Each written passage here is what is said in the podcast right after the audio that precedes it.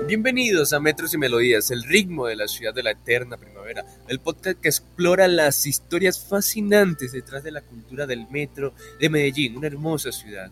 Soy Ronald Briseño y estoy aquí con mi increíble compañera. Dani, cuéntanos, ¿cómo has estado? Muy buenos días. Estoy supremamente emocionada de sumergirnos en este nuevo mundo del metro de Medellín y descubrir cómo ha llegado a ser una parte tan integral y fundamental de la vida de cada ciudadano. Exactamente, Daniela. Pero bueno, todo tiene un génesis, es que retrocedamos el tiempo y exploremos cómo todo comenzó.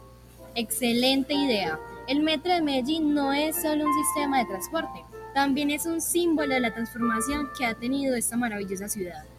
Tan, tan, tan, tan. Años 80. Medellín estaba pasando por momentos muy difíciles, momentos que no vamos a mencionar porque, bueno, no son necesarios recalcarlos en estos momentos. La violencia y la desigualdad eran desafíos constantes para los colombianos, sobre todo para los habitantes de esta ciudad. Entonces, como respuesta a estas dificultades, nace la idea del metro de Medellín. Exacto, Ronald. La ciudad necesitaba un cambio y el metro se convirtió en el motor fundamental para esa transformación. Pero dime, ¿cómo llegaron a todos los ciudadanos? Eso es una de las cosas más interesantes de todo este proyecto. El metro no solo construyó vías para conectar hogares, sino que también conectó el corazón de las personas. Y es aquí donde entra la el famoso método de construir una ciudad. ¿Puedes explicarnos un poco más sobre eso? Claro que sí, este se basa en la inclusión y la participación ciudadana. No solo se trata de construir estaciones, ni de construir eh, trenes ni buses, no, no, no. Se trata de construir comunidades unidas.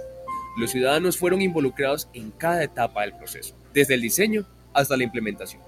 Impactante e impresionante. Esa conexión entre la infraestructura y la comunidad realmente hizo una gran diferencia. Pero ¿cómo se refleja eso en la cultura metro hoy en día? Bueno, Dani, eso es lo fascinante, ¿sabes? La cultura metro no solo es tomar el tren, es sobre la música, las estaciones, las exposiciones de artes que allí podemos encontrar y cómo el metro ha influido en la identidad de las personas que hoy habitan esta hermosa ciudad. Y eso es lo que exploraremos en los próximos episodios. Entrevistas con aquellos que vivieron la transformación y el paso a paso detrás de cada obra de arte en las estaciones y muchísimo más. Muy bien, gracias Dani. Así que manténganse conectados a todas las personas que nos han escuchado hasta estos momentos. Recuerden que este solo es el comienzo de nuestro viaje por la cultura metro, por la cultura de esta ciudad, Medellín.